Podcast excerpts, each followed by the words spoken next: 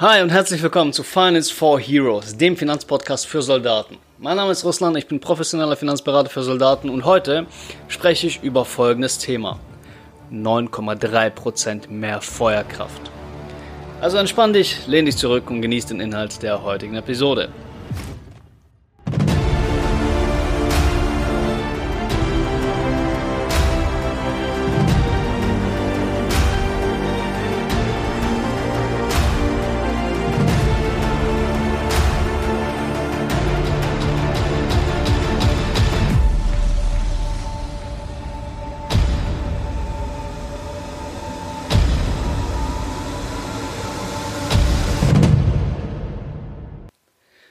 Stell dir mal vor, wie es wäre, wenn du einfach knapp 10% mehr hättest.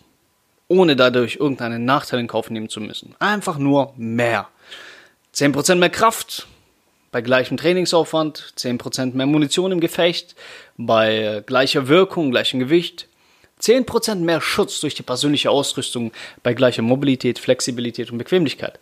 10% mehr Gehalt, ohne mehr zu arbeiten, 10% mehr Sex, obwohl du kein bisschen mehr dafür tust oder vielleicht 10% länger durchhalten können. Wäre das eine geile Sache? Also, damit meine ich jetzt das alles, was ich gerade aufgezählt habe. Nicht nur den Sex, aber egal. Ihr versteht, worauf ich hinaus will. Wenn du einfach 10% mehr haben könntest, ohne einen Nachteil dadurch zu haben, würdest du diese 10% mehr nutzen? Wenn deine Antwort ja ist, dann habe ich gute Neuigkeiten für dich, mein Lieber. Als Soldat hast du diese knapp 10% Vorteil nämlich tatsächlich. Und zwar in deinen Finanzen, auf deinem Konto. Gegenüber jedem zivilen Angestellten hast du dann einen Vorteil. Wenn es eine Sache gibt, auf die Soldaten abfahren, dann sind das Vorteile. Staatliche Förderung, Steuersparnisse, Zuschüsse. Ah, ich hatte bei mir in der Grundausbildung sogar mal einen Typen, der bei jedem McDonalds einen Truppenausweis vorgehalten hat und gefragt hat, ob er dort einen Rabatt kriegt. Einfach nur, weil er Soldat ist. Das ist das Level an, wie soll ich sagen, das ist das Level dessen, wie Soldaten auf Vorteile stehen. Die gute Nachricht ist, dass du als Soldat eine Menge Vorteile hast. Also wirklich echt viele, gerade wenn man dich mit Zivilangestellten vergleicht.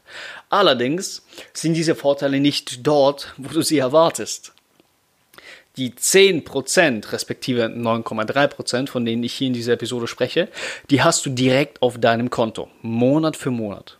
Aber du merkst es vermutlich gar nicht, weil es dir bisher einfach niemand gesagt hat. Wovon ich rede? Lass mich erklären.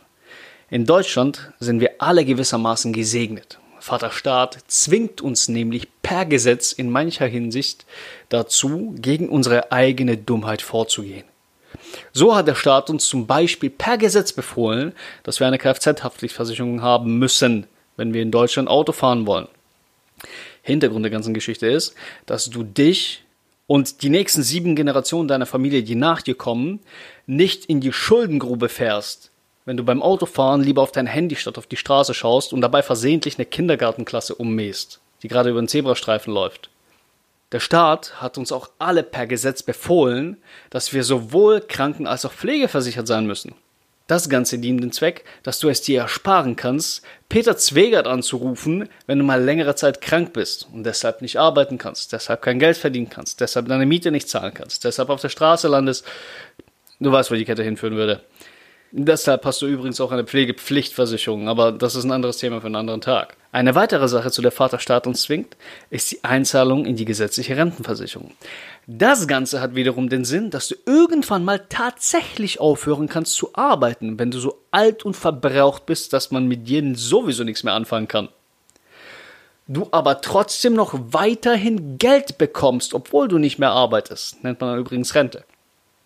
Und das Ganze sollst du bekommen, damit du die letzten Jahre deines Lebens noch halbwegs chillen kannst, statt im Dezember bei minus 13 Grad Außentemperatur im Regen loszugehen und Pfandflaschen zu sammeln, damit du es dir leisten kannst, deinen Enkelkindern irgendetwas zu Weihnachten zu kaufen. Ob dir die gesetzliche Rentenversicherung was bringt, ob das Ganze funktioniert oder nicht, ist ein Thema für einen anderen Tag. Fakt ist aber, dass jeder Zivilangestellte dort einzahlen muss. Und zwar genau 9,3% von seinem Bruttoeinkommen. Du als Soldat hingegen bleibst von dieser Zwangseinzahlung in die Rentenversicherung verschont, solange du im Dienst bist. Es ist also tatsächlich so, dass du gegenüber einem normalen Zivilangestellten einen Einkommensvorteil von 9,3 Prozent hast. Du musst während deiner gesamten Dienstzeit nichts in die gesetzliche Rentenversicherung einzahlen, wirst aber nach deiner Dienstzeit nachversichert. Das bedeutet, dass du in der gesetzlichen Rentenversicherung so gewertet wirst, als hättest du während deiner gesamten Dienstzeit voll eingezahlt. Du hast also erstmal keinen Nachteil dadurch, dass du diese 9,3% mehr Geld auf deinem Konto hast und es nicht in die Rentenversicherung anzahlst. Aber du kannst den Vorteil, den du hast, um ein Vielfaches verstärken, wenn du diese 9,3% mehr Geld, die du tatsächlich hast, sinnvoll einsetzt, um, sagen wir mal, etwas für dein Alter zu tun, für deine Altersvorsorge. Wenn ich in Beratungsgesprächen mit Soldaten über diese Thematik spreche, stelle ich immer ganz gerne folgende Frage. Sag mal, wäre es nicht extrem clever, diese 9,3% von deinem Einkommen, die du ja gegenüber einem Zivilisten mehr hast, die du sowieso zahlen würdest, wenn du Zivilist wärst, diese 9,3% zu nehmen und sie in eine private Altersvorsorge zu investieren und dich selbst somit davor zu schützen, dieses Geld für Koks und Noten rauszuhauen. In nahezu 10 von 10 Fällen bekomme ich ein Ja als Antwort auf diese Frage. Und im Folgenden werde ich dir jetzt auch erklären, warum das Ganze so extrem sinnvoll ist. By the way, das ist auch die Antwort auf die Frage, wie viel man als Soldat für seine Altersvorsorge investieren sollte. Mindestens diese 9,3 respektive 10 Prozent. Aber dazu komme ich wann anders noch. Nehmen wir mal an, dein Bruttoeinkommen beträgt 2000 Euro. Ich weiß, als Soldat hast du ein paar Euro mehr, Allerdings lässt es sich mit einer glatten Zahl einfacher rechnen. Außerdem, wenn du Bock hast, kannst du folgende Berechnung jederzeit mit deinen eigenen Zahlen nachbauen und das einfach für dich nachrechnen, um zu sehen, wie das Ganze für dich aussieht. Also, 9,3% von 2000 Euro sind genau 186 Euro. Für dieses Berechnungsbeispiel nehmen wir übrigens auch noch an, dass du die nächsten 40 Jahre lang weiterhin ununterbrochen arbeiten wirst, wie bisher. Keine längeren Krankheiten, keine Arbeitslosigkeit, keine Unterbrechung wegen Arbeitgeberwechsel. Du ziehst einfach die nächsten 40 Jahre voll durch. Außerdem nehmen wir noch an, dass dein Gehalt konstant bei 2000 Euro brutto bleibt, um das hier nicht unnötig kompliziert zu machen. Wenn du jetzt also zivil angestellt mit 2000 Euro brutto wärst, müsstest du diese 186 Euro monatlich in die gesetzliche Rentenversicherung einzahlen. 2000 Euro monatliches Bruttoeinkommen, 24.000 Euro im Jahr, bedeutet, dass du für jedes Jahr arbeiten mit der Einzahlung von 186 Euro monatlich in die gesetzliche Rentenkasse genau 0,6 Entgeltpunkte für deine Altersrente sammeln würdest. 0,6 Entgeltpunkte multipliziert mit 40 Jahren Arbeitszeit, also Einzahlungsdauer in die Rentenversicherung, kommst du am Ende deines Arbeitslebens auf eine Gesamtmenge von 24 Entgeltpunkten. Ein Entgeltpunkt entspricht in äh, den neuen Bundesländern einer monatlichen Altersrente von 33,23 Euro. In den alten Bundesländern ist dieser Wert um 96 Cent höher. In diesem Rechenbeispiel nehme ich aber einfach die neuen Bundesländer. Einerseits, weil ich Bock drauf habe, andererseits, weil es sowieso kaum einen Unterschied macht. Also fuck it. So, wenn wir jetzt also die Zahl deiner Entgeltpunkte die du in den nächsten 40 Jahren mit 2000 Euro brutto sammeln wirst, mit dem Rentenwert von 33,23 Euro multiplizieren, lautet die Rechnung 24 Entgeltpunkte mal 33,23 Euro monatliche Bruttorente und daraus ergibt sich eine monatliche Bruttoaltersrente von 797,52 Euro. Ob dir das jetzt gefällt oder nicht, deal with it. Das ist ungefähr das, was du aus der gesetzlichen Rente erwarten kannst. Wenn du noch etwas Glück hast, wird es vielleicht ein bisschen mehr, aber da würde ich jetzt nicht zu große Hoffnung darauf setzen. So, jetzt bist du aber kein Zivilist und musst diese 186 Euro nicht in die gesetzliche Rentenversicherung einzahlen. Also nehmen wir mal an, du zahlst diese 186 Euro monatlich über die nächsten 40 Jahre in eine private, auf ETFs basierende Rentenversicherung ein. Hier erspare ich dir jetzt einfach mal die Rechnerei und komme direkt zum Punkt bei einer angenommenen Bruttowertentwicklung der ETFs im Kern der Rentenversicherung von 8%, 8% einfach deshalb, weil es die historische Durchschnittsrendite der Weltwirtschaft der letzten Jahrzehnte ist, kommst du mit einer monatlichen Einzahlung von 186 Euro auf eine monatliche Rente von 1500 Euro aus deiner privaten Altersvorsorge. Und die wird dir dein Leben lang ausgezahlt, egal wie alt du wirst.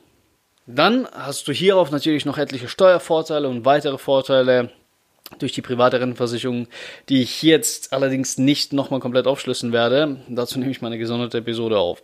Jedenfalls bin ich mir ziemlich sicher, dass du mir in einer Sache zustimmen wirst. Es ist nicht besonders clever, dir diesen Vorteil von 9,3%, den du real hast, zu verspielen, indem du das Geld lieber für einen neuen Benzer investierst.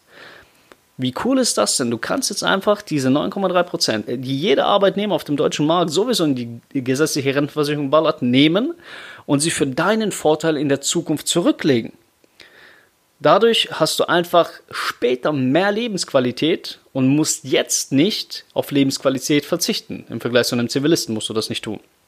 Klar, im Vergleich zu den Soldaten, die das Geld lieber in Novoline und äh, Autos schieben, da wirst du vielleicht den Eindruck haben, dass du an Lebensqualität verzichtest. Na, aber spätestens in ein paar Jahrzehnten wird die ganze Sache echt ganz, ganz anders aussehen. Denk einfach mal darüber nach. So, mein Lieber, das war's für heute. Wenn du dich in deinen privaten Finanzen oder im Bereich der Altersvorsorge beraten lassen willst, kannst du gerne auf mich zukommen. Geh dazu einfach auf meine Webseite www.financeforheroes.de und schreib mir ähm, über das Kontaktformular. Oder kontaktiere mich einfach über Instagram. Hier findest du mich unter dem Namen Finance for Heroes. Wenn du in dieser Podcast-Episode jetzt was Wertvolles für dich gelernt hast, dann sag das bitte deinen Kameraden weiter und hinterlass eine Bewertung für diesen Podcast. Fünf Sterne sind hier am liebsten gesehen. Das hilft mir nämlich dabei, mehr Soldaten mit diesem Wissen zu erreichen. Für heute melde ich mich ab und wünsche dir noch einen wunderschönen Tag. Bis zur nächsten Episode. Hau rein.